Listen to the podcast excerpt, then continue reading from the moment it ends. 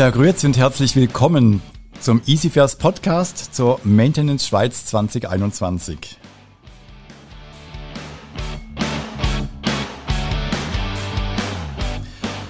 Das Zürcher Startup Amplo GmbH bietet eine Plattform zum Automatisieren von Serviceprozessen mit Hilfe von künstlicher Intelligenz, kurz KI.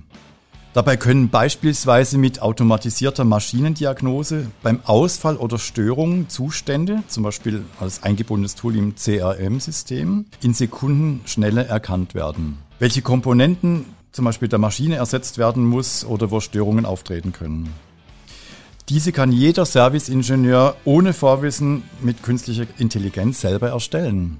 Das ermöglicht es so, jedem KMU anhand vorhandener Maschinendaten selbstständig das volle Potenzial von heutiger künstlicher Intelligenztechnologie auszuschöpfen. Wir sprechen dazu im Podcast mit Oliver Kehl, dem Mitbegründer und Geschäftsführer der Amplo GmbH. Oliver, herzlich willkommen hier im Podcast EasyFairs Maintenance 2021. Hallo Markus, vielen Dank für die Einladung. Oliver, was steckt denn überhaupt hinter dieser Idee? Wie begann alles? Also Nils, mein äh, Mitgründer, wir kennen uns von äh, meinem Masterstudium in, Holland. Wir waren zusammen an einem, äh, wir arbeiten zusammen an einem Formula Student Car. Das sind so kleine Elektro-Rennautos für Studenten, die Studenten entwickeln und bauen. Da habe ich den Elektromotor entwickelt und Nils war der Chef für den Antriebsstrang. Und später ging Nils dann für seine Masterarbeit bei welcher er bereits erste Algorithmen entwickelt hat in der künstlichen Intelligenz nach Australien zu der Firma Tritium, wo er eigentlich solche Algorithmen entwickelt hat. Und ich war da ihn da besuchen und wir haben das angeschaut und ich habe gesagt, Nils, das ist ein Business Case, das, da müssen wir mehr draus machen. So fing das Ganze eigentlich an. Welche Lösungen oder welche Dienstleistungen haben sich jetzt ja aus dieser tollen Idee entwickelt, wenn du da vielleicht das mal erzählen kannst, was bedeutet das auch für den Instandhaltungsmarkt? Wir haben gemerkt, dass der Bedarf für künstliche Intelligenz und solche Services, automatisierte Services, ist groß, aber es ist sehr anspruchsvoll. Das heißt, viele Firmen haben nicht die richtigen Leute, das nicht die richtige Know-how, um solche Services umzusetzen. Wir, wir wollen eigentlich mit unserer Smart Maintenance Plattform den Zugang möglichst leicht machen. Das heißt, KMUs in der Schweiz weltweit können eigentlich auf unserer Plattform diese Services selber bauen. Also sie können ihre bestehenden Daten von Maschinen hochladen, künstliche Intelligenz trainieren und das integrieren in CRM, ERP-Systeme. Ganz einfach. Für wen ist denn das generell eigentlich ein Thema oder welche KMUs sollten sich denn da überhaupt öffnen und mit künstlicher Intelligenz ihre Prozessmaschinen optimieren?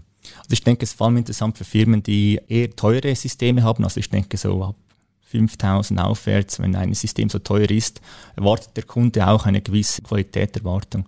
Wenn man dann System ausliefert irgendwo weit weg, sagen wir nach Asien, ist das dann schon ein Aufwand, bis man dort das Problem beheben kann. Und dann helfen unsere Algorithmen möglichst schnell aus der Ferne anhand von Maschinendaten zu erkennen, was das Problem ist oder wann etwas passieren wird.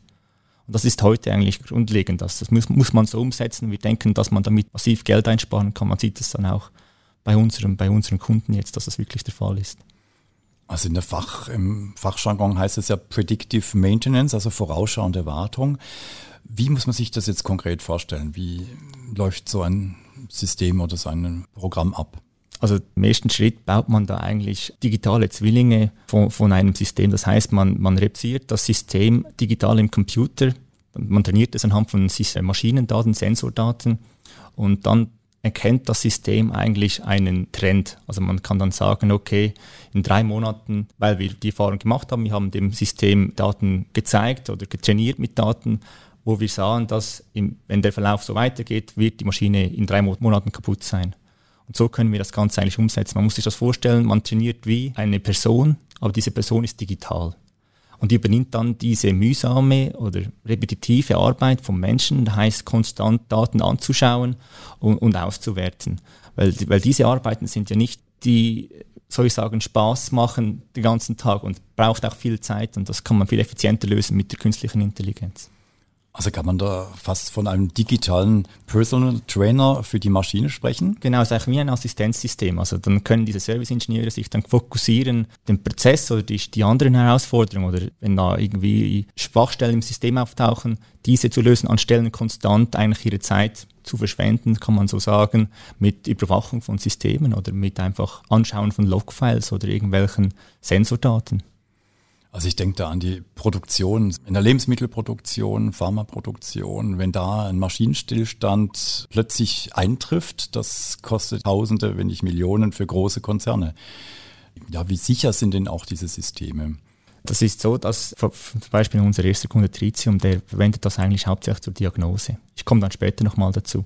Aber die Sicherheit ist sicher grundlegend für uns auch. Also es war auch bei jedem Kunden immer ein Thema. Wir versuchen das Ganze auch, wir hosten das Ganze auf der Google Cloud nach, nach dem Standardnormen, die höchste Sicherheit garantieren. Versuchen das Ganze auch, auch redundant zu bauen, dass, dass wir garantieren können, dass die Daten in Sicherheit sind.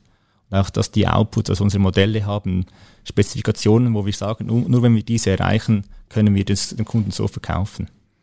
Du hast es jetzt gerade angesprochen, ein Use Case Tritium. Wie oder welche konkreten Einsatzbereiche aus der Forschung zur künstlichen Intelligenz habt ihr da in diesem Fall eingesetzt oder wie, wie lief das? Nils hat damals diese Masterarbeit geschrieben, das war eigentlich ein Proof of Concept für Tritium. Er ging dann da, kam zurück nach, nach Holland. Wir haben dann diese, die Amplo GmbH gegründet und dann kam Tritium zu uns und hat gesagt, Jungs, wenn ihr das macht, das wäre extrem cool. Wir wollen da gleich eigentlich ein Produkt bei euch einkaufen. Und da hatten wir nicht mal eine Plattform, das mussten wir dann alles aufbauen zusammen. Haben wir dann dieses, diese Plattform entwickelt, auch in der Idee dann, das anderen Firmen anzubieten. Und Tritium hat gesagt, die größte Herausforderung für sie ist eigentlich die Diagnose. Tritium ist ein Hersteller von Schnellladern für Elektroautos. Das sind diese großen Kästen, die man jetzt immer öfter sieht auf Raststätten und so. Die sind mhm. sehr teuer, also die kosten 50.000 Schweizer Franken aufwärts, eine Station. Und wenn die down ist, ist das natürlich nicht gut für den Elektroautofahrer. Der steckt dann irgendwo fest mit fast leeren Batterien. Und Ritzum hat gesagt, das Problem ist bei ihnen vor allem, die Diagnose geht zu lange. Sie brauchen vier Stunden bis mehrere Tage, um herauszufinden, welche Komponente kaputt ist. Und dank unserem Service, jetzt geht das 30 Sekunden, Sie wissen genau, welche Komponente defekt ist und können gleich einen Mechaniker oder Elektriker schicken, um diese Komponente zu ersetzen es ist immer lustig, wenn man das den Leuten dann zeigt, die können das kaum fassen. es ist ein wenig Hokuspokus zu einem gewissen Punkt, aber es ist, das ist die Zukunft. Das wird, ich denke, unsere Prozesse einfacher machen und uns ziemlich viel Zeit einsparen. Ich sage nicht, dass wir alle abfangen können. Wir können vielleicht von 100 Fällen, sagen wir 80 bis 90 Prozent perfekt diagnostizieren. Dann gibt es noch 10 Prozent, wo der Serviceingenieur vielleicht noch selber dahinter muss, aber wir können den Großteil der Arbeit automatisieren dann kann Tritium über 80.000 Euro im Monat sparen, nur mit der Diagnoseprozess. Zahlen sind ja auch in der Digitalisierung ja immer das große Thema. Es gibt ja Unmengen, eben, du hast es ja schon angesprochen, von Logfiles. Also jeder Antrieb, jeder elektrische Antrieb produziert ja schon in der Sekunde, ich weiß nicht, ich bin da kein Profi, Tausende von Zahlen, Kennwerten, Messdaten, Temperatur, Lagervibrationen und so weiter. Das sind ja alles Zahlen, die muss auch irgendein Mensch eigentlich bis dato ja analysieren und das macht jetzt eure künstliche Intelligenzsoftware. Genau, also in der, in der, alten Wartungswelt war das so, dass dann ein Mensch hinsetz, sich hinsetzen musste und das anschauen und dann irgendwie herausfinden, was könnte der Grund sein. Und, dann über Zeit weiß man ja etwa, okay, wenn das Muster so und so ist, dann ist es das. Dann ist dies, das der Fall, dass folgende Komponente kaputt ist. Und das machen wir dann vollautomatisch mit, mit, ja, mit unserem Service dann. Also das macht, man trainiert ein Modell, sagt man dem, das dann auch dasselbe macht mit diesen Daten. Ich schaue dann konstant auf Muster. Wenn der Muster erkannt werden können, dann sagt es, okay, hier ist folgende Komponente kaputt. Ihr sprecht ja auch von einfach integrierbaren APIs, also das nennt man ja Application Programming Interfaces. Um was handelt es sich denn dabei konkret? APIs sind eigentlich Schnittstellen, dass Maschinen oder Computer-Server miteinander sprechen können. Das ist, ich sage das immer so, das ist so diese neue, das Ecosystem des Internets geht in diese Richtung, dass immer mehr Firmen eigentlich einen Teil der, der Kette machen und dann untereinander sind die alle miteinander abgestimmt über diese APIs, also über diese Schnittstellen. Dann fängt irgendwo, gibt es eine Firma, die, die sammelt diese Daten von diesen Maschinen, die sind, senden das nach über ein API zu uns. Wir senden es dann über ein API zum CRM oder ERP-System. Und dann wird das Internet wie ein, eine Vielzahl von Firmen, die Lösungen anbieten, alle miteinander kommunizieren um die optimale Lösung für, diesen, für diese Kunden zu haben. Wir gehen weg von dieser Monolith-Lösungen, alles von einem Hersteller zu kaufen und dann ist es schwierig, spezifische Lösungen dann zu haben, weil es ist diese Lösung, die geht nicht anders. Und dank diesen APIs und dem Ökosystem Internet mit, mit verschiedenen Lösungen kann man dann so zusammenbauen, wie man es will. Welche Systeme können denn mit diesem intelligenten System vernetzt werden? Also es ist wirklich Grundvoraussetzung, dass diese Systeme IoT, also Internet of Things fähig sind, verbunden mit dem Internetdaten hochladen können. Und da arbeiten wir auch daran, Partner zu finden. Es gibt dann verschiedene Firmen wie Akenza oder Datacake, die dann dieses, diese Connectivity as a Service, also diese Konnektivität anbieten, um die Maschinen dann ins Internet zu verbinden und Daten hochzuladen. Und wie sicher sind denn dann diese Systeme untereinander, weil ich meine, wenn jetzt ein kleines KMU, sage ich mal, aus der Innerschweiz eine Maschine nach äh, Fernost geliefert hat, ist es ja tausende Kilometer weg. Wer kann denn da überall zugreifen und wie sicher ist das Ganze? Genau, das, das macht dann unser Partner in diesem Fall. Also der schaut dann, dass diese Verbindung vom Gerät selber weg ins Internet sicher ist. Das ist alles verschlüsselt, sind verschlüsselte Kommunikationen. Da gibt es ein verschlüsseltes Element, das ist ein Chip auf dem Gateway, dann vom Gerät weg ins Internet. Das ist hochsicher eigentlich. Das, da gibt es eigentlich kein Problem. Das sind technische Lösungen, die es bereits gibt. Und ich denke, da muss man sich keine Sorgen mehr machen. Also wenn es nicht hochkritisch ist wegen Energieversorgung, dann ist das, das ist kein Problem mehr. Hast du dann vielleicht noch ein anderes Beispiel auch aus der Industrie, wo ihr jetzt das System erfolgreich implementieren konntet? Mhm, also wir arbeiten ja vor allem, wer wir so einen guten Einstieg hatten mit den Elektroschnellladern, versuchen wir jetzt zwei, drei andere Firmen noch anzuborden. Die sind davon überzeugt, die wollen das testen jetzt. Aber natürlich versuchen wir natürlich auch neue Kunden zu finden. Und was, was jetzt sicher ansteht, ist, ist die Firma meines Vaters, der macht äh, Arbeitsschutz unter anderem so Geräte zur Belüftung von Vollschutzanzügen. Und die liefert er auch weltweit aus und hat mir gesagt, das ist immer so eine Herausforderung in der Wartung, wenn die Geräte zurückschicken, hinschicken, man weiß nicht genau, was der Stand ist und so, ob wir das für seine Geräte machen können. Dann haben wir gesagt, ja, sehr gerne. Das machen wir natürlich und haben uns einen Partner gesucht für die Konnektivität und zusammen mit dem setzen wir das jetzt um. Diese Predictive Maintenance von, von diesem, das ist das Arbeitssicherheit, das ist grundlegend, das muss absolut sicher sein. Also diese Geräte müssen funktionieren, wenn, wenn der Anwender dann irgendwo in einer Chemieproduktionsstätte ist, wo Krebsmedikamente gemacht werden, da, das muss funktionieren. Und das ist dann wir, wir, wir sind sicher, dass wir eigentlich einen besseren Schutz durch diese Konnektivität bieten können. Dass der Kunde dann ein besseres Vertrauen ins System hat, weil es konstant überwacht wird, anstelle einmal im Jahr gewartet wird. Wann habt ihr jetzt genau ge gestartet und wie waren jetzt für euch diese Herausforderungen gerade in dieser Corona-Zeit? Das war ziemlich schwierig, also muss ich ganz ehrlich sein. Das war eine extreme Herausforderung. Gegründet haben wir die Amplo letztes Jahr, also 2020 im Juni, haben aber angefangen mit, dem, mit der Idee rumzuspielen schon 2019 dann am Anfang war es vor allem Produktentwicklung. Also man hat, wir haben angefangen als Consulting, also wir haben Firmen kontaktiert, ob sie so etwas also eine Lösung brauchen, Tritium dann auch. Und dann haben wir uns überlegt, wie kann man eine generische Lösung entwickeln, die dann für alle passt. Dann kamen wir dann über Zeit hinweg zu dieser Smart Maintenance Plattform. Und ja, das Schwierige war wirklich dann, dass durch, den, durch Corona waren die ersten sechs, sieben Monate so schwer, weil die ganzen Firmen mussten erst mal herausfinden, wie man online arbeitet, was wir brauchen. Digitalisierung war dann extrem push, weil mussten ja dann alle irgendwie über Fernzugriff auf Maschinen können und so und dann hat niemand wirklich Zeit noch mit uns zu reden.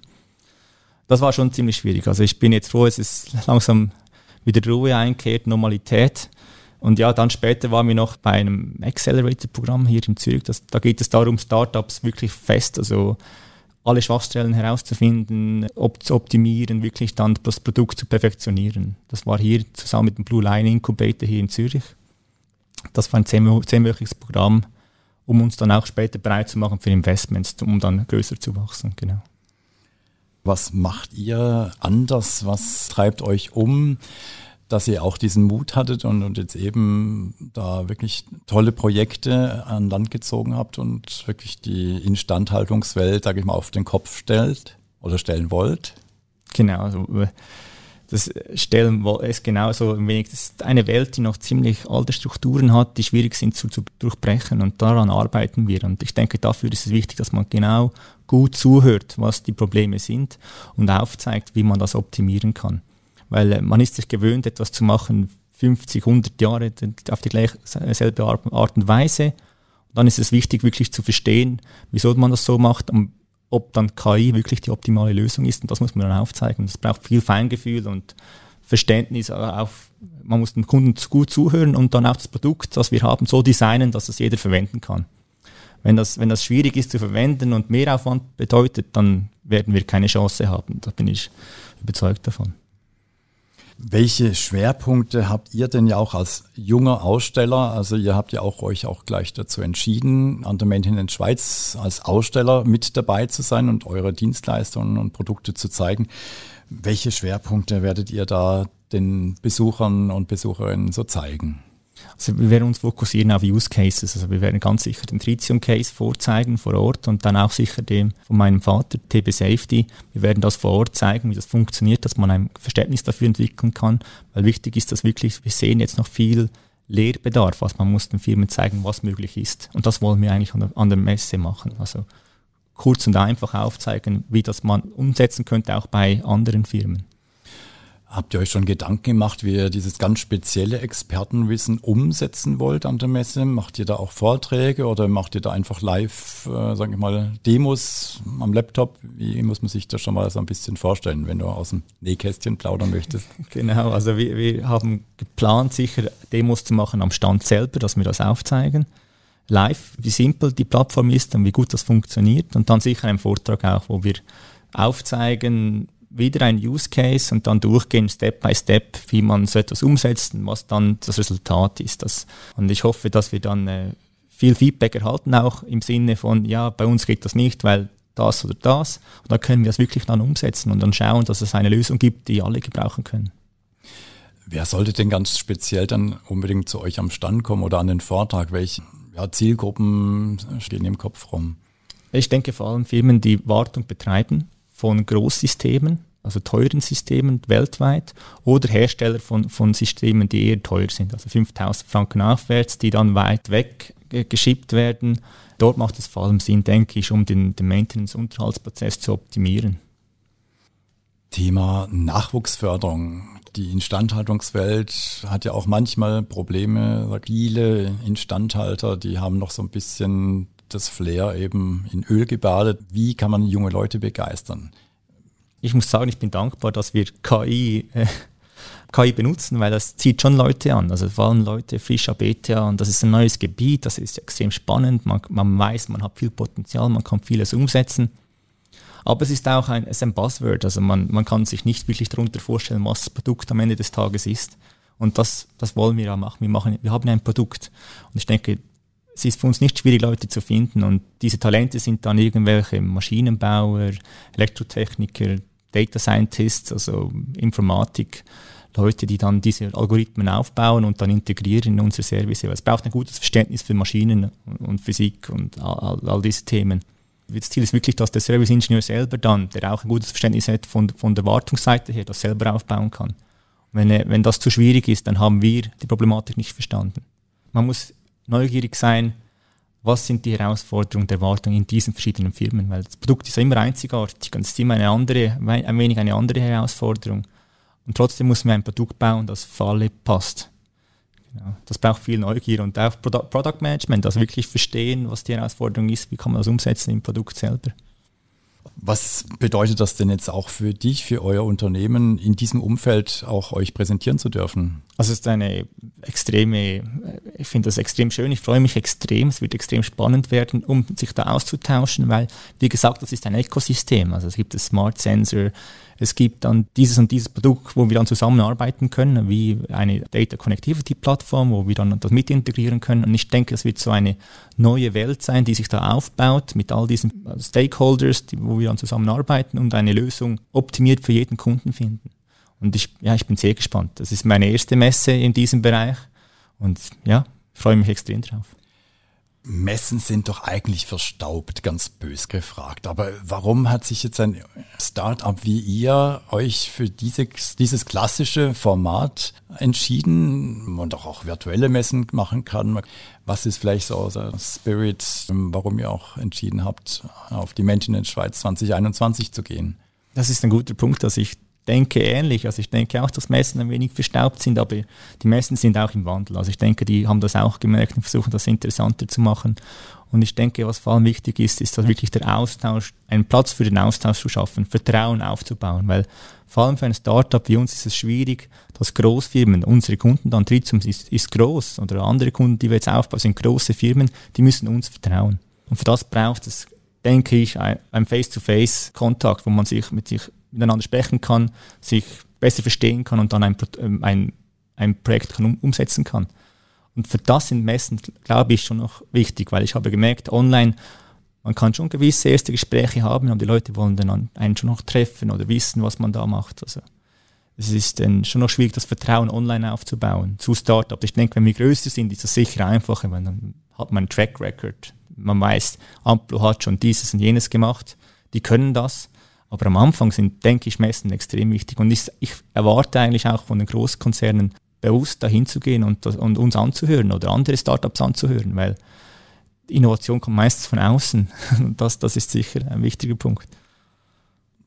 Ich denke, dass für junge Menschen interessant ist, weil sich neue Gebiete auftun. Das ist nicht mehr der Mechaniker oder der Elektriker oder so. Das sind jetzt ganz neue Herausforderungen, die sind connected. Man muss Verständnis haben für IT, für, für Software.